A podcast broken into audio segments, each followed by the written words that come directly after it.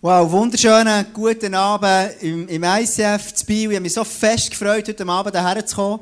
Und ähm, wir gehören ja zusammen zu ICF Bern, Thun und jetzt neu Interlaken, wo, wo wir eine Kirche am Gründen sind. Und, und, und Biel, wir sind eine Kirche an verschiedenen Standorten. Und, und ich liebe wirklich so das, das Berner Movement. Aber äh, ich, ich muss schon sagen, der, eigen, der, der Geruch vom eigenen Stall, das, das, das, das liebst du einfach. Und, und darum, wir lieben immer hier zu Biel zu sein, weil, weil schlussendlich ist es eine Kirche, die gebaut wird von Freunden, mit Freunden. Und, und das fängt einfach unglaublich. Und ähm, einfach diese Power hier zu erleben, heute Abend ist so krass, einfach die Kraft von Gott im Raum spürbar ist, ist so offensichtlich, wie, wie Gott heute Abend wirkt, wie er da ist, wie er, wie er Menschen verändert. Und, und das berührt mich zutiefst. Einfach daher in, in dieser Kirche zu und, und Gottes Kraft ist einfach da. Die Band, die wirklich einen brillanten Job macht und einfach Gott, Gott gross macht und über Jesus anfängt zu singen und, und ihn aufhebt. Und, und, und das ist das, was mich tief berührt. Und ich persönlich, ja, also ich, ich glaube, heute Abend ist ein besonderer Abend, wirklich für etliche von uns. Und das Thema von heute Abend ist, Jesus ist wahres Leben. Das ist das Thema von meiner Message. Und ich wollte andere einsteigen, aber, aber ich habe gemerkt, ich, ich, ich glaube, heute Abend ist ein Abend, wo, wo ich wirklich glaube, dass hier Leute da sind. Und es gibt so eine Story, die Jesus erzählt, wo, wo im, im Lukas beschrieben ist. Und das ist, die Story von Zachäus. Und der Zachäus ist ein Mann, der klein war, wie ich, der wenig Haare hatte, wie ich, gut aussehend, wie ich, kraftvoll, wie ich. Genau. Und er war ein Mann, der hat, ähm, der hat einfach, ähm, ist, ist, wegen seiner kleinen Statur, körperliche Größe, und ganz ehrlich, ich kann das so gut nachvollziehen. Immer dann, wenn ich an ein Konzert gehe, irgendwie, ähm, ich bin letzten Sommer, bin ich zu Murten, gehe, Status Quo hören, für aussen wunderschön gewesen. Und mein Problem ist immer, ich, ich bekomme mehr Achselschweiß mit als, als, als, als Band, die ich sehe. Und er hat mit der Größe zu tun. Und genau so ist es um Zachäus gegangen. Er ist, er ist, ähm, hat Jesus wollen sehen. Weil immer dort, wo Jesus war, hat es Menschen angezogen. Und by the way, das ist das, was ich merke und erlebe hier in dieser Church, es kommen immer mehr Leute her, weil sich von Jesus angezogen ist, weil die Gegenwart und die Kraft von Gott so, so, so, so spürbar, so erlebbar ist. Und das ist wunderschön. Und so ist er zum Zachäus gegangen und sagt, hey, komm, ich gehe auf einen Baum rauf. Und dann kann ich wenigstens an Jesus sehen, wenn er unten durchläuft. Er hat gewusst, clever, wie er ist, strategisch unterwegs, wie er er hat gesagt, komm, ich gehe dort irgendwie 100 Meter vor. Jesus wird dort vorbeilaufen. Und wenn, ich dann, wenn er bei mir vorbeiläuft, dann in dem Moment sehe ich ihn ganz aus der Nähe. So, von oben runter. Und, und Jesus ist dann hergegangen und ist dort beim Zachäus, ist er bleiben stehen. Am Baumund ist er bleiben stehen und gesagt, hey, Zachäus, komm runter, ich will heute bei dir einkehren, ich will zu dir heimkommen. Und ich glaube, das ist heute Abend für viele von uns, wenn ich über die Message rede, wo, wo, wo etwas wird auslösen bei dir, innen, wo Gott dir wirklich begegnen wird, Jesus wird dir begegnen heute Abend, wird, wird, wird, ist Jesus, heute Abend, glaube ich, gibt es Leute hier innen, die sind wie so ein Zachäus, die auf dem Baum oben sind und sagen, ich will mal den Jesus der Distanz vorbeischauen, wenn er vorbeiläuft. Und, und, und Jesus sagt heute Abend zu dir, komm vom Baum oben runter, ich will bei dir einkehren. In anderen Worten heisst, du bist vielleicht auf diesem Baum oben, symbolisch gesprochen, heisst, der Baum kann für dich sein, ein Baum von Sünde. Irgendetwas, was du gemerkt hast, ich habe in meinem Leben Sachen gemacht, die haben mich weggetrieben von Jesus. Und ich merke, ich habe, ich habe mich nicht mehr dafür, ihm direkt zu begegnen. Ich, ich schäme mich. Oder vielleicht ist es etwas, wo du sagst, hey, ich kenne den Jesus noch gar nicht. Und dann werde ich dir heute Abend die Möglichkeit geben, du Jesus kannst ganz persönlich in dein Leben einladen. Und vielleicht sagst du aber, hey, schau, es gibt etwas in meinem Leben, wo ich merke, hey, es sind Sachen krumm gelaufen, ich bin einfach ihm weggekommen, ich bin müde geworden, whatever. Hey, schau, heute Abend ist der beste Ort hier in dieser Kirche. Und es gibt nichts, wo du dir dafür musst schämen musst. Verstehst du? Egal, was in deinem Leben siehst, ob Sünde, egal, was drin ist, vorkommen. Jesus ist heute Abend da und sagt dir, hey, ich will bei dir reinkommen, in dein Leben rein. Egal, wie schlimm es ist, egal, wie es aussieht, egal, was du gemacht hast. Verstehst du? ISFB ist eine Kirche von Sünder für Sünder. Verstehst du? ISFB ist nicht eine Kirche, die perfekt ist. ISFB ist nicht eine Kirche, die da ist für Menschen, die alles im Griff haben. Und ISFB ist noch viel weniger da, für eine fromme Show zu machen. Sondern ISFB gibt es in dieser Stadt, wir sind da aus einem Grund, weil wir Menschen zu Jesus führen Und wenn du heute Abend da bist und sagst, hey, schau, ich habe es verbockt im Leben, hey, welcome, hey, die Türen sind so gross offen für dich, wir haben so ein weites Herz für dich und Jesus wird dir begegnen, wie am Zachäus. Jesus sagt sich, das war mal die Einleitung, gell? Das ist mir einfach so wichtig gewesen. Und was ich jetzt machen heute Abend, wirklich über wahres Leben. Jesus sagt, Jesus ist, wir sind in der Serie, wo du, wo du hier das Slide siehst. Und du kannst immer noch einklinken, kannst ein Buckel kaufen für 10 Stutz heute Abend. Und, ähm, ich gehe mal davon aus, du hast sicher auch mal schon Geld ausgegeben für Dümmer als für das Booklet, gell? Und jedenfalls hat es heute Abend etwas zu tun. Jesus sagt, ich bin wahres Leben. Und wahres Leben hat irgendetwas auch mit Wasser zu tun. Und da werde ich nicht drauf kommen. Kannst du das Bild immer wieder ein bisschen anschauen, dass es wirklich dir bleibt. Dass wenn du morgen Morgen früh aufstehst bei dir daheim und sagst, ich habe gut geschlafen und jetzt nehme ich meinen Kaffee oder meinen Orangensaft am Morgen. Ich mache das, ich trinke jeden Tag ein Glas Orangensaft. Das ist mein Geheimnis, dass ich so gut aussehe. Genau. Immer Mikrobudget. Das ist auch noch wichtig. Und jedenfalls ist es so, das Wasser hat damit zu tun mit dem Thema von heute. Jesus sagt, ich bewahre das Leben. Wenn du morgen dein Orangensaft, äh, Orangensaftglas trinkst, dann kannst du das denken. Lass uns am Anfang ganz kurz einen Clip anschauen. Jesus ist das wahre Leben. Es gibt eine andere Firma, die behauptet, wir sind ja wahres Leben. Ähm, lass uns das zusammen anschauen. Clip ab.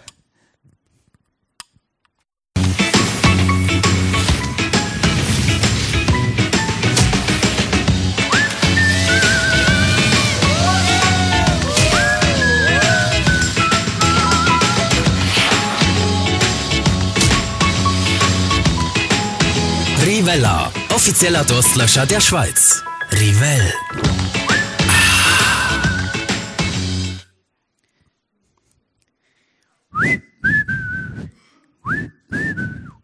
Es ist, ähm, Rivella sagt, wir sind der offizielle Durstlöscher der Schweiz.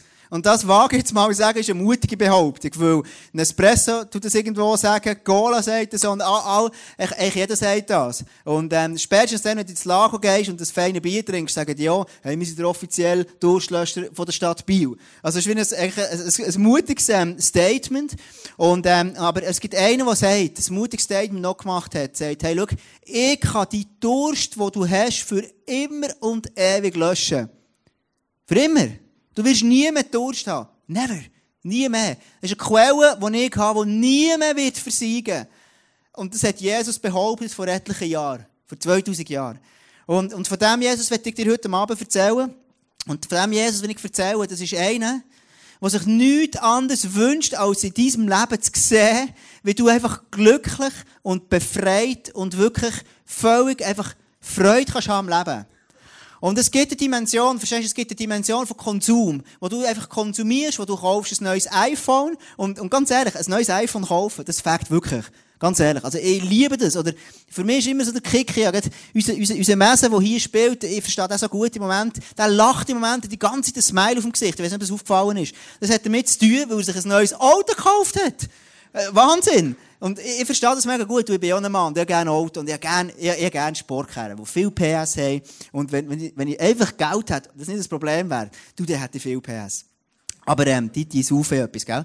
Und, und, und, und jedenfalls ist es so, hey, es gibt einen, der sagt, hey, schau, ich wünsche mir, dass du wirklich glücklicher sein, unabhängig von Konsum, unabhängig von Situationen. Und jetzt stell dir mal vor, es gibt etwas in diesem Leben, wo du kannst glücklich werden kannst, Unabhängig von deinen Umständen, unabhängig von dem, was du konsumierst, unabhängig von dem, was die anderen über dich denken, unabhängig von dem Job, den du hast, unabhängig von deiner Lebensphase, kannst du tiefes Glück und wahres Leben finden.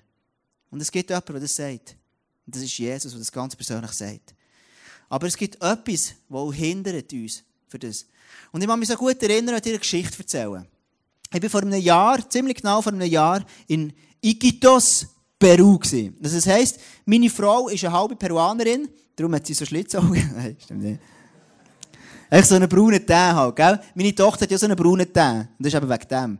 Jetzt habe ich das Geheimnis gelüftet. Meine Tochter, die eine ist völlig weiss, eine richtige Käseschweizerin, und die andere ist so eine braune, so ein bisschen eine Latina. Das hat damit zu tun, weil meine Frau ist halbe Peruanerin. Das heisst, meine Schwiegermutter ist Peruanerin und vor einem Jahr sind wir auf Peru gegangen und wir sind hergeflogen und alles packt und mit dem Flüger her. Dann kommen wir zuerst mal auf Lima, Peru. Gell? Lima, Peru, eine riesen, riesen Stadt, eine halbe Wüstenstadt, einfach riesig, Millionen von Menschen dort wohnen. Und wir kommen her und umsteigen, gehen in ein anderes Flugzeug und fahren, fliegen dann nach Iquitos, Peru. Iquitos, Peru hat die Eigenschaft, dass du dort nicht kannst mit dem Auto herfahren kannst, sondern nur mit dem Flüger oder mit dem Schiff. Also, mit dem Flüger und dem Schiff. Du kannst nicht mit dem Auto her, ist eigentlich abgeschnitten. Das ist mitten im Urwald. Und wir fliegen dort her und dann kommen wir runter, landen dort zu einem kleinen Flughafen, wo Bananenbäume nebendran sind und all das. Und wir landen und dann machst, geht so die Flügertür aus, dann steigst du aus und dann kommt so eine krasse Welle entgegen von, von so Amazonas Luft. Also ein Schluck Amazonasluft. Und das ist eine hohe Luftfeuchtigkeit, weil es jeden Tag regnet, durch tropisches Klima. Und das ist wirklich ganz krass. Und ich bin mir dann vorgekommen als im falschen Film.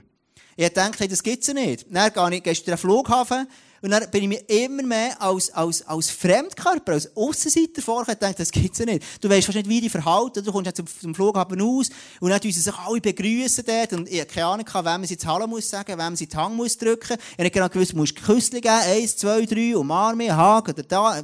Keine Ahnung. Dann ich denke, komm, ich mache es so, wie die anderen es machen. Du einfach mal so ein bisschen imitieren, du auch so, so wie die Latinos sich Hallo sagen, du ich auch so, oder? Und, und Latinos haben ja die Eigenschaft, sie sind sehr temperamentvoll, gefühlsvolle Menschen. Und, ähm, ich habe versucht zu rennen, aber es ist nicht gegangen. Jedenfalls ist es dann weitergegangen, ist es jemand abholen und wir sind dort weitergefahren, so eine Strasse durch, bis dort, wo sie dann gewohnt hat, wo meine, meine, ähm, ähm, Schwieger, Schwiegergroßmutter, wie soll man das sagen? Jedenfalls die Mutter von meiner Schwiegermutter, wo sie wohnt. Und dann ist, ist, ist die Tuk-Tuk gekommen, das sind so, es sind so wie, wie Töpfe, so, so abverheite Autos, aber ein bisschen mehr bessere Töpfe, so, gell? Sie so hinter zwei, ist wie eine Bank und vorne ein Rad, also, so ein, ein halbes Auto eigentlich. Und wir sind mit denen gefahren, das ist wirklich speziell, wenn du das erste Mal erlebst, oder? du bist eigentlich an freier Luft und, und dann steigen wir aus und tun an meine wunderschönen weißen Schuhe mal abgelegt auf den Asphalt. Und dann hat geheißen, jetzt müssen wir dort runtergehen, nur so dort hinten, nehmen wir meinen Koffer und helfen noch den Kindern ab dem Tuk-Tuk und dann laufen wir dort hinten. Und als ich sehe, die, die Straße da, denke ich, nein, was mache ich jetzt mit meinen weißen, wunderbaren Puma-Schuhen? Und die, die Straße dort, das war kein Asphalt mehr, gewesen, sondern es war einfach so, so ein Herd, Sand gemischt gewesen. Überall hatte es so Tulen drinnen weil es einfach geregnet hat und es noch Pfützen gehabt. Und ich dachte, ich bin noch viel mehr Fremdkörper. Ich komme überhaupt nicht raus. Was muss ich machen? Wie muss ich laufen mit den weißen Pumaschuhen, möglichst so, so gelaufen, auf dort, wo es keine Pfütze hatte. Und by the way, die kleinen Kinder ja mit ihren Flipflops da oben gesäckelt und durchgekommen. Und ich bin mir vorgekommen, im falschen Film. Also, also das gibt's gar nicht. Dann sind wir hergekommen dort und dann merkst du, du siehst das Haus, schaust es mal an und dann siehst du, wie das so gebaut ist. Dann merkst du, Scheiße, da sind gar keine Fenster drin. Jetzt haben wir sicher kalt in der Nacht. Bis du dann merkst, aha, das braucht es gar nicht, weil hier ist es immer heiß. Also in der Nacht ist 30 Grad, das brauchst keine Fenster. Sondern nur Gitter, dass die Diebe nicht reinkommen. Das ist ein anders als bei uns. Und dann geht es weiter, dann fängt das Essen an, das ist auch gewöhnungsbedürftig, dann ihre Ritual ist auch gewöhnungsbedürftig, bis zum Entscheidungsprozess, was wir jetzt am Tag machen. Das ist dann etwas, noch etwas anderes, oder? Du kommst am Morgen her, hast einen Plan festgelegt, richtig schweizerisch. Zuerst machen wir A, B, C und dann ist fertig. Dann kommt der Onkel, dann plötzlich ist der C zuerst A und dann B. Dann kommt wieder einer, dann noch einer so, bis eine Großmutter sagt, so, jetzt machen wir es so. Und das ist dann völlig anders. Jedenfalls. In dem Moment bin ich mir vorgekommen als Fremdkörper. Ich hatte das Gefühl, hey, das gibt es ja gar nicht. Hey, ich bin mir vorgekommen, als wäre ich ein Mensch vom, vom falschen Film. Und genau so ist es mit der Sünde in unserem Leben. Die Sünde in deinem und in meinem Leben ist wie ein Fremdkörper. Die Sünde gehört nicht zu uns. Manchmal gibt es einen Satz, der sagt, hey, jeder Mensch sündigt ja. Es ist ja, ist ja normal, es ist ja menschlich, manchmal Fehler zu machen. Es ist menschlich zu sündigen. Ganz ehrlich, ist es wirklich so menschlich? Hat Gott dich und mich geschaffen als ein Mensch, der es ihm gut tut, zu sündigen? Ich kann dir noch ein anderes Beispiel geben. Vor zwei Wochen bin ich äh, daheim gesehen und eine ganz anstrengende Woche gehabt, wir eine krasse Magen-Darm-Grippe gehabt. Alle hat es gelegt, alle Frauen in meinem Haushalt hat es gelegt, das heisst meine, meine Frau meine zwei Mädchen, die sind alle, alle gekotzt, alle im Bett gewesen. Ausser das starke Geschlecht hat alles geputzt, hat alles gekocht, hat alles duschelt, hat alles gemacht und alles gemünschelt, alles gemacht, ich habe es gemacht. Mir hat es nicht verwünscht, ich habe Glück gehabt. Und jedenfalls ist so, so ein kleines Viech, im Bauch von meinen Frauen bewirkt, dass sie alle ablegen ins Bett. Also eine kleine Bakterie im Leben von einem Menschen können dazu führen, dass wir völlig außer Gefecht sind. Und genau so ist es mit der Sünde. Die Sünde ist wie eine Bakterie, die dich und mich lahmlegt. Das ist Gottes Wunsch, ist es gesehen, dass du und ich ein Leben in völliger Fülle haben können. Ein Leben, das erfüllt ist, unabhängig von, Abst äh, von Umständen, von Konsum, von egal was ist. Ein erfülltes Leben. Und die Sünde schafft es immer wieder, dich und mich irgendwo zu lähmen in einem Bereich, dass wir, die Sünde ist wie ein Fremdkörper in uns. Die Sünde ist wie etwas, was uns mega, mega hindert. Jetzt, was ist denn Sünde? Wenn wir dir den ersten Vers aus dem Römer 3,23 anschauen. Denn alle haben gesündigt. Und in ihrem Leben kommt Gottes Herrlichkeit nicht mehr zum Ausdruck. Also Sünde ist eigentlich, musst du dir vorstellen, das ist wie ein Benchmark, den Gott gesetzt hat. Also wie ein, ein Level von Heiligkeit. Du liest hier, ähm, kommt Gottes Herrlichkeit nicht mehr zum Ausdruck. Also es ist wie, Gottes Herrlichkeit ist da oben und Sünde tut uns etwas rauben, wo wir wie von diesem Level tiefer runterkommen. Und ganz ehrlich, Gottes Wunsch ist, dass wir ihm auf diesem Level begegnen können. Gott ist auch immer noch heilig. Gott ist immer noch da oben. Also das heisst, wenn ich Gott auf diesem Level hier oben begegnen dann muss ich aufhören mit der Sünde. Ich kann nicht mehr sündigen. Es gibt etwas, das mich hindert, hier dem Gott hier oben zu begegnen. Also es ist wie ein Benchmark, den Gott gesetzt hat, von einem heiligen Leben, von einem Leben, das wir sollten erreichen, aber das wir nicht erreichen. Und die Sünde bringt uns immer wieder ein Stück weg von dem. Immer mehr. Und die Sünde hat etwas so Hingerlistiges. Die Sünde hat so etwas Destruktives. Und ich werde dich fragen heute Abend, ich weiss ja nicht genau, wo du herkommst. Ich weiss nicht genau, was du schon weißt über das Konzept von Sünde. Meine Frage Nummer eins ist, ist denn die Sünde überhaupt real? Oder ist die Sünde mehr einfach ein Konstrukt, das aus der Kirchengeschichte irgendwo gewachsen hat und weitergegeben ist von, von Generation zu Generation? Also, erstens werde ich dir mal sagen, schau, es gibt wenn du fast jeden Film oder x Filme, die du anschaust, gibt es immer einen Bösewicht. Okay?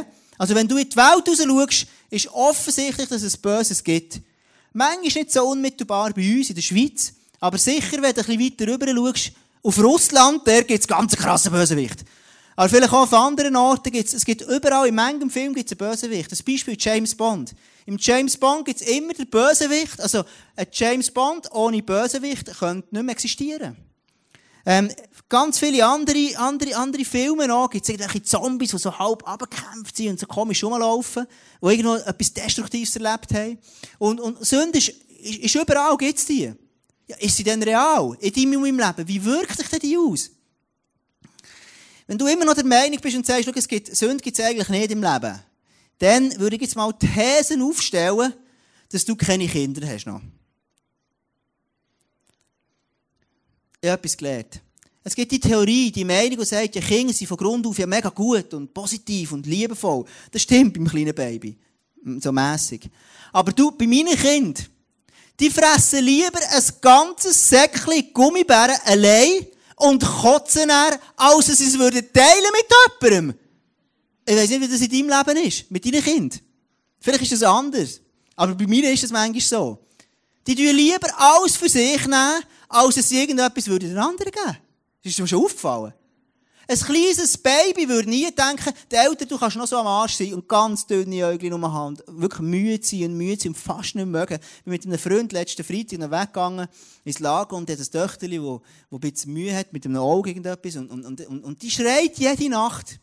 Das ist dieser Piep egal, ob jetzt der Papa kommt oder ob er mag oder nicht, spielt keine Rolle. Sie schreien einfach. Also Kinder, die haben so etwas an sich, wo, wo, wo extrem, die können so etwas Negatives haben. Also bei, das, bei Kind wird Sünde so etwas von offensichtlich. Und bei uns Menschen, die erwachsen sind und sehr gebildet, und in Bio besonders sind wir extrem gebildete Menschen, die, die, die wirklich einfach gelernt haben, was sich gehört, und wir wissen, was Sitten ist und wie man umgeht miteinander. Aber ganz ehrlich, wenn es zu Sünde kommt, sind wir manchmal genau gleich. Ein bisschen cleverer, ein bisschen versteckter. Vis-à-vis von der Benchmark, wo Gott sagt, ist es genau das Gleiche. Und irgendwo gibt es dort einen mega Gap. Ich habe zum Beispiel auch noch nie, wenn du jetzt denkst, immer noch, schau, Sünde gibt es eigentlich nicht, Negatives gibt es eigentlich nicht, das ist nicht real in unserem Leben. Ich habe noch nie gesehen, wie eine gute Mutter oder ein guter Vater zu seinen Kindern sagt, hey Sohn, du bist so gut unterwegs, du machst alles gut im Leben. Und jetzt habe ich dich für einen Kurs angemeldet. Der Kurs hat den Titel Wie werde ich ein schlechtes Kind? Das habe ich noch nie gesehen. Ich habe nie Eltern gesehen, die ihre, die ihre Kinder in einen Kurs schicken, wie werde ich ein schlechtes Kind? Sondern die Kinder werden von Anfang an trainiert, dass sie besser werden in der Schule, sie werden bekommen Anstandsregeln und so weiter. Also bei den Kindern, bei allen Kindern, gibt es irgendwo schon Schlechtes, das vorhanden ist. Das tut meinen, es gibt keinen Kurs für das, sondern das haben sie einfach in sich. Und das ist genau das, was die Bibel davon, wo der Römer redet, denn sie haben alle gesündigt, also alle, eben, eben, eben alle. Also, ich auch. Und bei dir Der Römer sagt, wir haben alle gesündigt. Und das hat uns, wir, wir können die Benchmark von Gott nicht mehr halten. Jetzt, was macht die Sünde? Und es gibt ganz krasse Vers im Johannes 10, Vers 10. Dort heisst es, der Dieb kommt nur, um die Schafe zu stehlen, um zu schlachten und um Verderben zu bringen. Ich aber bin gekommen, um ihnen Leben zu bringen. Leben in ganzer Fülle. Ja, letzte Woche bin ich gefahren vom See vorne zu mir heim.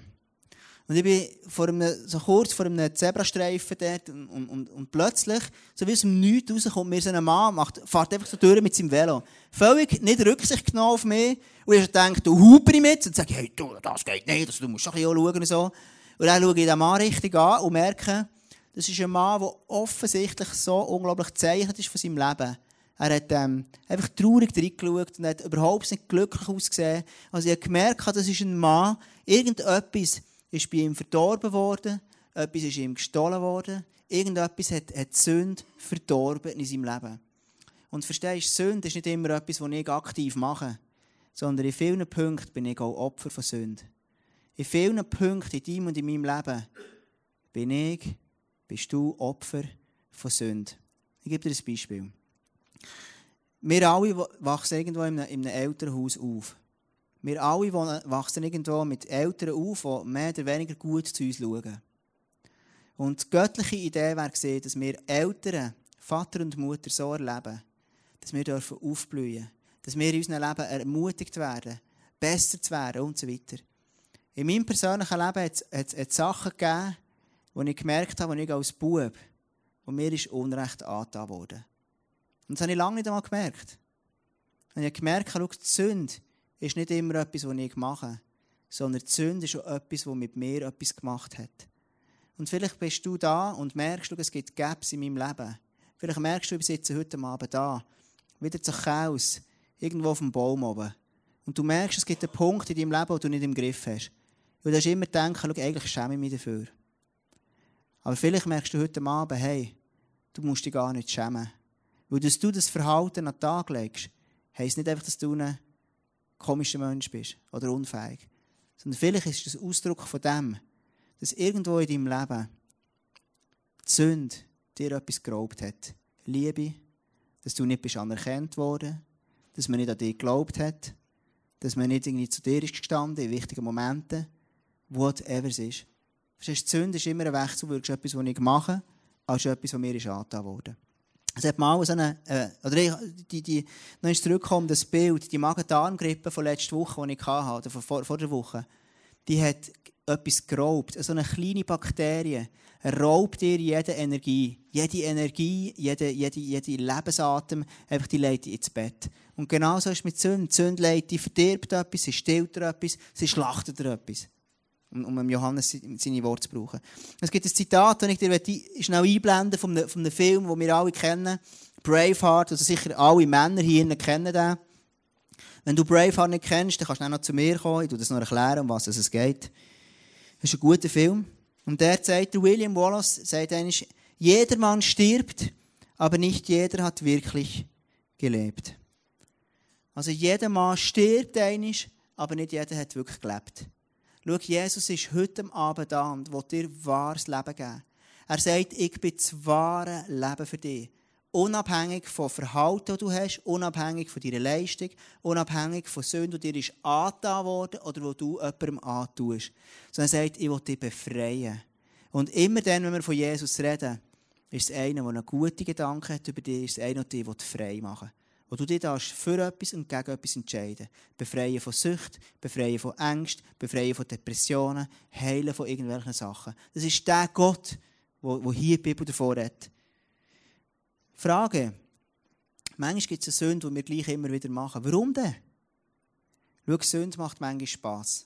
Sünde ist manchmal cool und tut manchmal auch gut. Es gibt Momente, wenn ich daheim bin und King, ich merke, ich bin überfordert, habe einen strengen Arbeitstag gehabt und die Kinder kommen und kumpen mich noch an und, ich sollte nachher gut drauf sein mit ihnen. Und dann gibt es manchmal Momente, wo ich wirklich herausgefordert bin. Und es gibt manchmal Momente, wo ich sogar überfordert bin. Und in diesen Momenten tut es mir manchmal so gut, würde ich am liebsten eigentlich meine Kinder anschreien. Manchmal mache ich es. Weil ich einfach merke, es tut mir gut in dem Moment. Es verschafft mir Luft. Aber kurz darauf ab, kurz nachdem ich es gemacht habe, kommt schon wieder ein Gedanke, wo ich mir sage, hey Tom, warum, warum schreist du deine Kinder an? Was bist du eigentlich für ein Vater? Was machst du? Und schau, das ist genau das, was Sünde ist. Sünde? so cool, ey. Nimm es mal ab und genieß dein Telefon und ähm, have fun, gell?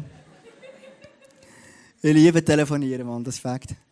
Und schau, Sünde ist immer da. Sünde, die Sünde, die die, die, die, die, geht zuerst, verschafft sie der Luft, aber kurz darauf raubt sie dir etwas. Und Sünde lohnt sich unter dem Strich nie. Sünde ist real. Und jetzt ist es ähm, ein bisschen schwer, gell? Kannst guter Mutter sein, wir werden, es wird schon noch positiv, wir sind im ICF, gell? Aber ich möchte dich einfach daher führen, schau, Sünde ist etwas so Reales in deinem und meinem Leben. Ob es mir angetan ist oder ob ich antue. Die grosse Frage ist nur, ja, was mache ich denn jetzt? Vielleicht merkst du, hey, schau, es gibt Bereiche in meinem Leben, ich bekomme die nicht in den Griff. Vielleicht merkst du, es gibt Bereiche in meinem Leben, ich schaffe es, der keinen Durchbruch zu haben. Vielleicht gibt es Momente, so gäbe es Leere in deinem Leben, wo du merkst, hey, ich schaffe es einfach nicht, die im Griff zu haben. Und es gibt eine Story, wo Gott, ähm, wo der Kain und der Abel, sind zwei Jungs gesehen und die sind beide Gott ein Opfer gebracht. Ein Opfer ist wie ein Geschenk, ist etwas Gott würdigen. Und der Kain bringt Gott die besten Lämmchen, die er hatte. Und der Abel, der bringt einfach Gott ein bisschen Früchte, ein bisschen etwas, was er übrig hat. Und beim einen, beim Kain, mit den Lämmchen, sagt Gott, hey, schau, du bist so gut, hey, mega cool, hast du mir das gebracht, ich sehe dein Herz. Und beim Abel sagt nachher Gott, sagt Gott, hey, schau, was ist das? Und ich stelle mir so vor, der Abel hat auch einfach ein bisschen die Früchte, die Äpfel genommen, die am Boden waren, kurz vor dem Verfaulen, hat gesagt, schau Gott, hier ist noch etwas. Und Gott sagt dann, der Abel wird dann verrückt und denkt, hey Gott, warum nimmst du meine verfaulten Äpfel nicht? Und in dem Moment sagt nachher Gott etwas ganz Krasses zu ihm, er wird verrückt und sieht, dass in seinem Herzen ungute Sachen sind.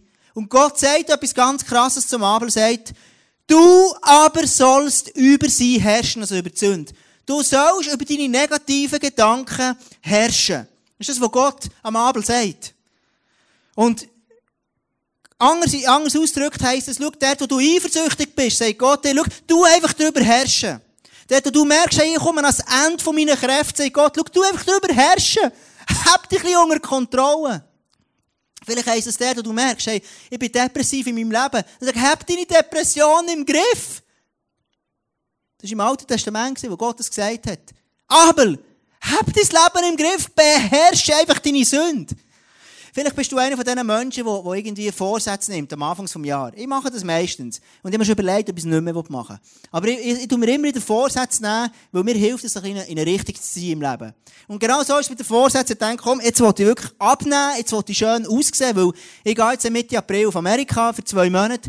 Und dann denkt, hey, an dieser wunderschönen Venice Beach und wie sie auch heissen, LA, gell, bist an diesen wunderbaren Beaches mit den, mit den Palmen und so. Hey, musst schon ein bisschen schauen, dass die Body ein bisschen gut aussieht, ein bisschen flachen Bauch und so. Und dann gesagt, hey, komm, am 1. Januar, jetzt ist mal fertig mit dieser Schocke essen. Am 2. Januar, immer noch kein Problem, gell. Am 3. denkt, hey, komm, jetzt ist es ein bisschen easy, ist ein bisschen härter, aber komm, geht auch noch. Am 4. Januar, ich denkt, komm, jetzt heute machen wir Pause, machen wir Ausnahmen. Ganz ehrlich, eigentlich musst du dir eine Ausnahme ein bisschen gönnen noch, musst du dir etwas gönnen manchmal. Dann am 5. habe ich gedacht, oh, jetzt habe ich es vergessen. Am 6. schon nicht mehr daran gedacht. Am 7. du, habe ich schon fast Vorsätze vergessen. Kennst du das? Du willst dir etwas vornehmen, du gibst dir mega Mühe, etwas zu machen oder etwas nicht mehr zu fahren, etwas anzufangen, etwas aufzuhören. Und dann machst du am ersten Tag, wie trainieren ist genau das Gleiche. Am ersten Tag, du trainieren, so Push-Ups, so. Am zweiten Tag machst du schon am Morgen. Am dritten Tag denkst du, komm, jetzt heute mache ich nicht so, mache ich nur fünfmal. Und dann am vierten Tag denkst du, jetzt, heute gönne ich mir ein Pause, hast ein bisschen Muskelkater. Am fünften Tag denkst du, ja gut, jetzt äh, ähm, ähm, ähm, habe ich keine Zeit. Und am sechsten Tag denkst du, komm, ich mache es dir am Abend. Am siebten Tag denkst du, ich mache es dir am Montag. Und dann geht es immer weiter. Genau so ist es gesehen. Ist es eigentlich auch mit der Sünde. Ich will etwas machen, ich will aufhören zu sündigen und ich schaffe es nicht. Ich will etwas aufhören in meinem Leben, aber ich bekomme es nicht in den Griff. Kennst du das Gefühl? Sachen, wo du sagst, hey, ich wünsche mir schon lange, dort etwas aufzuhören. Und ich schaffe es nicht. Dann nimmst du einen Vorsatz und kämpfst nochmal. Und Gott hat dann am Abend gesagt, dann hör doch einfach auf! Und wir denken, ja, ganz ehrlich, wir sind in Bio, wir sind wirklich ein bildendes Volk, wir sind bildete Menschen, brillante, brillante ähm, ähm, Akademiker und wir alles, wirklich, wir wissen, wie man Sachen anfängt und aufhört und startet und, und aufgleiset. Aber manchmal fällt es uns der zu schwer. Also was kann ich denn machen? Mit der Sünde anfangen und aufhören, das funktioniert ja irgendwie auch nicht. Was kann ich denn machen, dass ich irgendetwas in meinem Leben aufhören kann?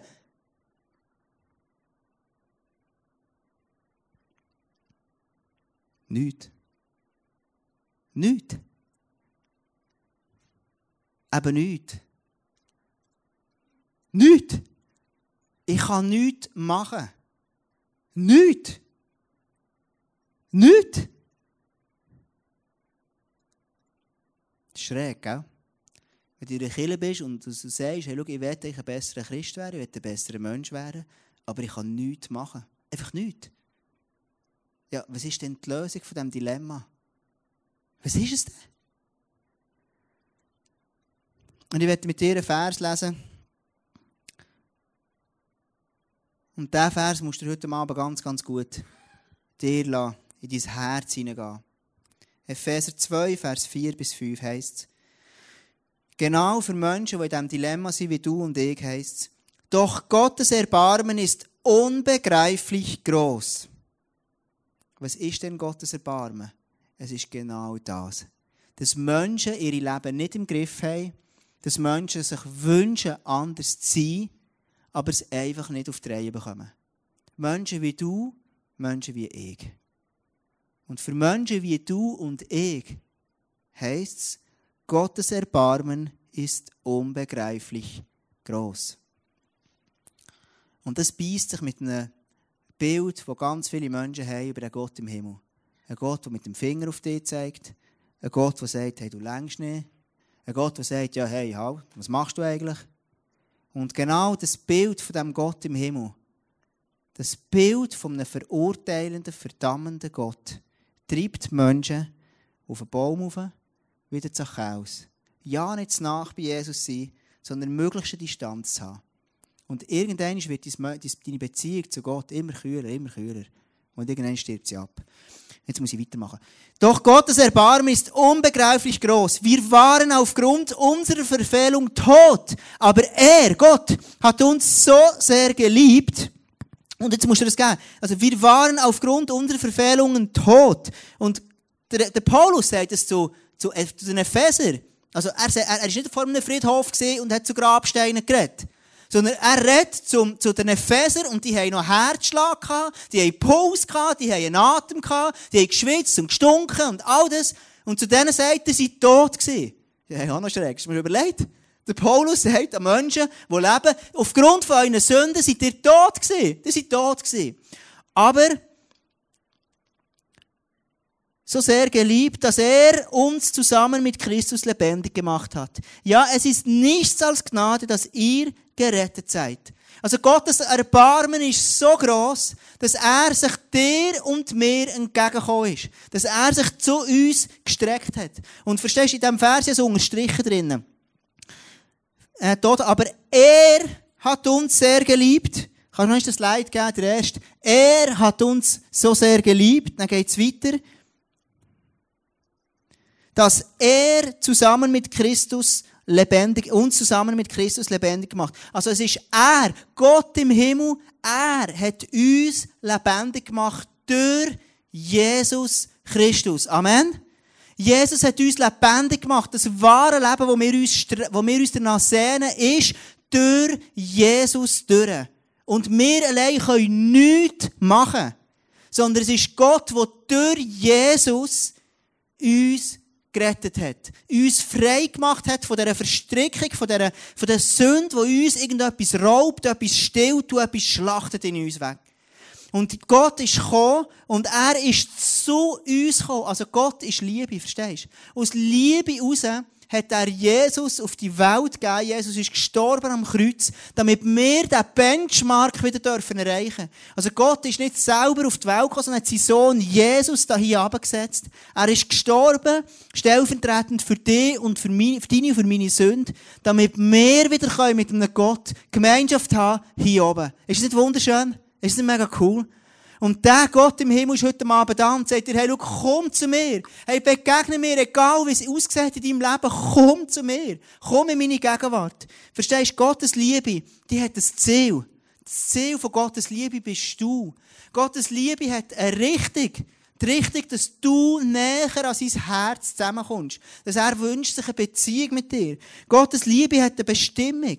Und es heisst dort immer wieder, hey, schau, ähm, äh, es heisst in dem Fall zusammen, also zusammen mit, mit Jesus, Gott hat uns zusammen mit Jesus lebendig gemacht. Also es geht um eine Beziehung, ein Eins zu Eins. Jesus ist wahres Leben. Er wünscht sich eine Beziehung zu dir und zu mir. Ja, was heisst denn das für Christen, für Menschen, die Jesus schon ins Leben aufgenommen haben?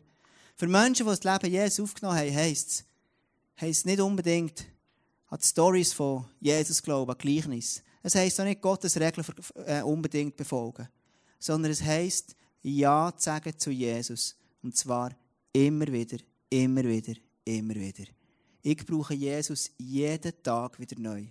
Wenn du heute Abend da sitzt und sagst, hey, ich kenne Jesus noch nicht persönlich, dann ist der erste Schritt, um zu sagen, hey, ich will dem Gott begegnen. Ich will in eine lebendige Gottesbeziehung. Ist, dass du sagst, Jesus, komm in mein Herz. Und dann wirst du nachher Gelegenheit bekommen. Ich werde die ganze Geschichte abschließen und noch auf das Bild bekommen. Und Jesus erzählt so eine, gibt so eine coole Story in, der Bibel. Es ist eine Frau, die, die an einen Brunnen geht. Jesus war mega müde und er hat den ganzen Tag gelaufen und er war wirklich so pff, müde. Gewesen. Und er sitzt am Brunnen, seine Jünger, seine Freunde, die immer um ihn waren, die sind irgendwie Essen einkaufen. Also menschlich. Es ist so, also menschlich. Jesus ist müde. Seine Freunde sind zu essen kaufen, weil sie Hunger hatten. Und so sitzt Jesus an diesem Brunnen. Und der kommt der Frau entgegen. Und es ist so eine wunder, wunderschöne Geschichte. Die Frau kommt ihm entgegen und sie setzt sich so neben ihm. Und Jesus, was macht er? Er fährt mit dieser Frau auf reden. In der damaligen Kultur nicht selbstverständlich, weil sie ist eine Samariterin und er ist ein Jude. Und die zusammen, die haben es heute nicht auf der gleichen Bühne gesehen und haben nicht miteinander geredet. Was macht Jesus als erstes? Er überwindet die Brücke und er tut zu dieser Frau auf reden. Und sagt, hey Joe, wie läuft's, was machst du und so weiter. Und sie fängt an reden. Und dann irgendwann sagt er ihr, hey, schau, Frau, ich habe dir lebendiges Wasser. Und dann kommt sie nicht raus. Man ist ein bisschen, er plötzlich irgendein wildfremder Mann, der da sitzt, und dann sagt sie, ja, was ist denn das lebendige Wasser? Was ist denn das, was du hast? Bist du mehr als unsere Propheten, als der Jakob, unser Stammvater? Und Jesus sagt etwas mega, mega Spannendes. Er sagt es, und das ist das, was er auch zu dir sagt. Jesus gab ihr zu antworten, jeder, der von diesem Wasser trinkt, wird wieder Durst bekommen. Wer aber von dem Wasser trinkt, das ich ihm geben werde, wird niemals mehr durstig sein. Das Wasser, das ich ihm gebe, wird in ihm zu einer Quelle werden, die unaufhörlich fließt bis ins ewige Leben. Also Jesus sagt eigentlich gar nichts anderes. Er sagt, hey, schau, egal, und die Frau musst wissen. Jesus sagt nicht dieser Frau, wo ist die Mann? Und die Frau sagt, ich habe keinen Mann. Und Jesus sagt prophetisch ihr Leben, du, Frau, hast richtig geantwortet. Du hast einen Mann, wo du jetzt mit ihm zusammenlebst. Du bist nicht geheiratet mit dem und du hast fünf andere Männer schon gehabt. Also Jesus sieht, also das ist eine Frau, die offensichtlich ist vieles in ihrem Leben nicht krumm gelaufen. Sie hat es nicht geschafft, eine erfüllende, erfolgreiche, erfüllende Beziehung für sich aufzubauen. Und sie ist da und sie leidet, hat Schamgefühl, sie leidet unter dem, weil sie hat sich so gewünscht, als Mädchen hat sie vielleicht geträumt davon, endlich einen Mann zu finden, den sie, sie gerne hat, den sie wirklich liebt, und sie ist nicht herbekommen. Und darum hat sie immer wieder den Mann gewechselt mit der Hoffnung, dass endlich ein Typ auftaucht, der sie liebt. Und das macht Jesus. Er sagt, schau, wenn du von meinem Wasser trinkst, wirst du nie mehr Durst haben. Und Jesus sagt eigentlich nichts anderes als, der Frau, die sündiger, ein sündiges, sündiges Leben hatte, trink von meinem Wasser. Jeden Morgen, wenn ich aufstehe, trinke ich ein Glas Orangensaft. Das könnte Wasser sein, gell? Und ich trinke ein Glas Orangensaft und, und, und sage, hey, es tut meinem Körper gut, es tut etwas, kommt zur Ruhe mehr. Der Durst löscht es. Und Jesus sagt von dir, von sich, ich lösche die Durst für immer. Und das ist die Antwort für Sünde zu überwinden. Sünde zu überwinden ist nicht das, was Gott am Abel gesagt hat, hör einfach auf, sondern Sünde überwinden es nicht mehr zu machen, in das erfüllte Leben kommen, in das wahre Leben kommen, heisst, ich trinke jeden Tag von Jesus. Was heisst denn das, wenn mein Glas leer ist? Ich gehe her zu Jesus, schenke ein bisschen ein in mein Glas, nehme das wieder und trinke wieder. Am nächsten Morgen merke ich, hey Jesus, ich bin so leer, ich habe so Durst. Was machst du? Gehst mit dem Glas, tust ein bisschen Jesus rein, stellst ihn her wieder und trinkst von ihm. Hast du das Bild? Und das ist der Jesus, der so wunderschön ist. Und Jesus hat das Beispiel vom lebendigen Wasser nicht an einem hochheiligen Menschen gesehen, sondern auch von einer verachteten Sünderin hat er es gesagt. Ist das wunderschön? Jesus sagt dir heute Abend, schau, egal in deinem Leben, wo du bist, egal auf welchem Baum du oben bist, egal wo du zu Hause bist, komm und trink von mir. Ich werde einfach noch einen Clip anschauen mit dir, bevor wir das Ganze, äh, das Ganze beenden. Der Clip ist von einer jungen Frau, die genau so das, das Bedürfnis hatte, den Durst nach, nach Liebe und Anerkennung und es zuerst am falschen Ort gesucht hat. Lasst uns zusammen den Clip anschauen.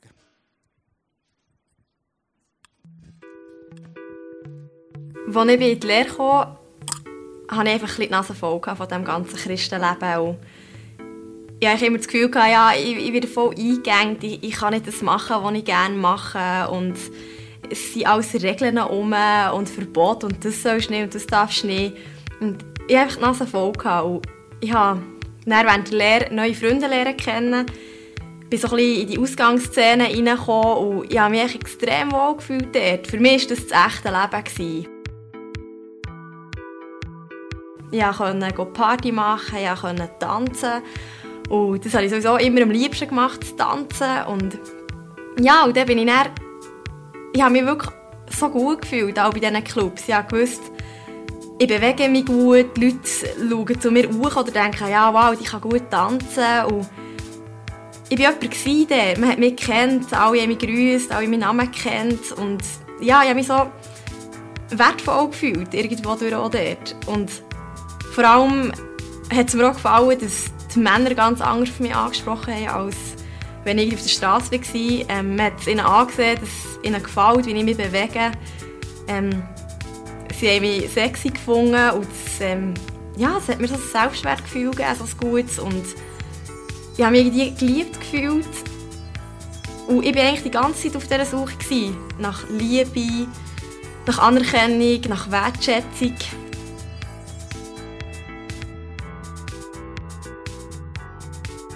Und ich habe alles dafür gegeben, das zu bekommen. Und ich habe alles gegeben, dass ich das bekomme. In dem, was ich gesucht habe. Und ich habe wirklich... Ich bin so weit gegangen, dass ich wirklich meinen ganzen Körper habe gegeben habe, dass ich von einem Mann die Liebe bekomme oder dass ich die Liebe finde in einer Beziehung zu einem Mann. Und jedes Mal, wenn es nicht so war und wenn der Mann wieder weg war, habe ich mir einfach gesagt, ja, war jetzt Pech oder das war jetzt Zufall. Gewesen. Ja, das findest du schon noch, du musst einfach weiter suchen. Die Person kommt schon noch, die dir das geben kann, was du suchst. Und ich bin ja, einfach drei Jahre lang in dem innen gewesen, ich habe das wirklich gesucht und, und eben wirklich jedem Mann gegeben, das, was er will. Und habe immer gehofft, dass ich das bekomme, was ich will.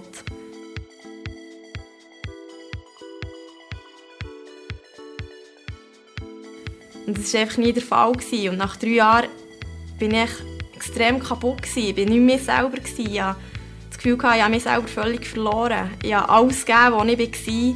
Ich habe alles gegeben, was ich hatte. Ich war einfach leer. Gewesen. Ich habe, einfach nicht mehr gewusst, wer ich bin eigentlich. Und es war eine extrem schwierige Zeit.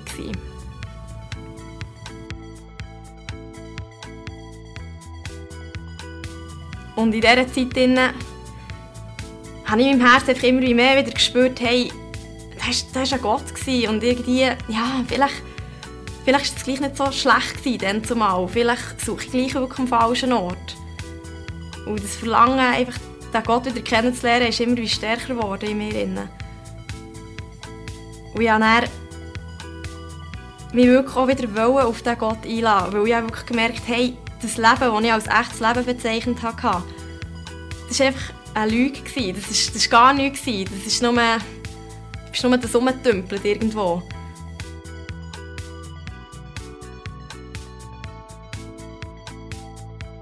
Und das Leben, das, Gott mir gegeben hat, das ist wirklich das wahre Leben. Ich habe dann wirklich durch Gott wieder extrem viel ähm, christliche Menschen lernen kennen, weil ich kein Umfeld mehr hatte, das irgendwie christlich war.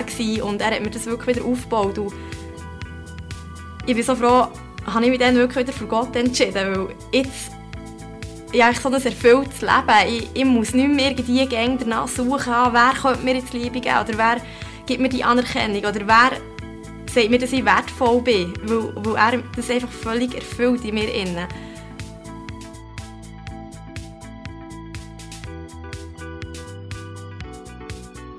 Er hat mir sogar jetzt auch einen Mann geschenkt, der mich über alles liebt und so einen coolen Mann, wirklich, glaubt mir, sie hat nie gedacht, dass ich so einen tollen Mann jemals wieder bekommen Und ja, es, es ist einfach das, was ich früher auch als, als Verbot habe angeschaut habe.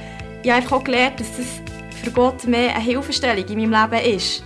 Dass er will, dass, ich, dass es mir gut geht, dass es ihm immer um mein Wohl geht. Und dass er mir nicht etwas verbieten will, weil er mir etwas vorenthalten will, das fängt, sondern weil er mich eigentlich schützen will.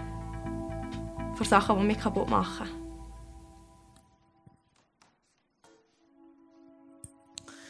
Schau, ISF Bio ist eine Kirche, so wie ich am Anfang gesagt habe, ist eine Kirche von Sünder für Sünder. Es ist eine Kirche von Menschen, die alle nicht perfekt sind, die alle irgendwo ihre Gaps haben. Aber es ist eine Kirche von Menschen, die sagen, hey Jesus, ich brauche dich. Jesus, ich brauche deine Vergebung, ich brauche deine Hilfe, ich brauche deine Rettung. Und ich kann nichts machen aus mir raus, um irgendwo wirklich wahres Leben zu haben. Aber der Jesus sagt dir heute Abend, schau, ich bin das wahre Leben. Und wer von mir trinkt, von meinem lebendigen Wasser, wird niemand Durst haben. Und ich möchte dir heute Abend einfach dein Leben, die Frage, schau, in welchem Bereich von deinem Leben bist du, brauchst du wirklich ähm, den Jesus, dass er dir dort irgendwo die Durst stillt. Es kann sein, dass es irgendwo nach Anerkennung ist. Du strebst nach Leistung, Leistung, Leistung und merkst, du bist in dieser Mülle drin. Und eigentlich brauchst du schon, lange, dass Jesus sagt, hey, schau, du, kannst schon lange aufhören leisten. Ich wünsche mir, dass etwas zur Ruhe kommt in dir. Vielleicht ist es bei dir drin, dass tiefe Wunsch irgendwo geliebt sein, dass jemand wirklich dich gerne hat. Dich als Mensch, dich als Mann, dich als Frau, mit Würde dich gerne hat. Einfach dich liebt, wie du bist. Und vielleicht merkst du, es kommt bei mir, ich habe so lange nach dem gestrebt, aber es kommt wie nicht zum, zum, zum, zum, zur Ruhe in mir. Und vielleicht ist heute Abend und sagst, hey, Jesus, komm wirklich in mein Leben. Komm und ich will wirklich von dir trinken. Und Jesus sagt dir, du wirst nie mehr Durst haben. Das Gefühl von nicht geliebt sein, das wird weg aus deinem Leben. Weil Jesus in dein Leben hineinkommt. Und es passiert etwas Übernatürliches in deinem Leben, wo euch etwas zur Ruhe kommt. Vielleicht ist es etwas ganz anderes in deinem Leben. Ich werde dir jetzt schnell eine halbe Minute oder so Zeit geben, kannst du überlegen, was ist das bei dir? Welchen Bereich in deinem Leben, wo brauchst du Jesus? Und dann werde ich einfach, dass wir zusammen aufstehen und wirklich einfach sagen, Jesus, wir wollen wirklich, als Zeichen, wir wollen wirklich bei dir etwas hergeben, wir wollen von dir trinken. Okay? Überleg dir, was ist es bei dir, was ist das, was du wirklich an Jesus brauchst.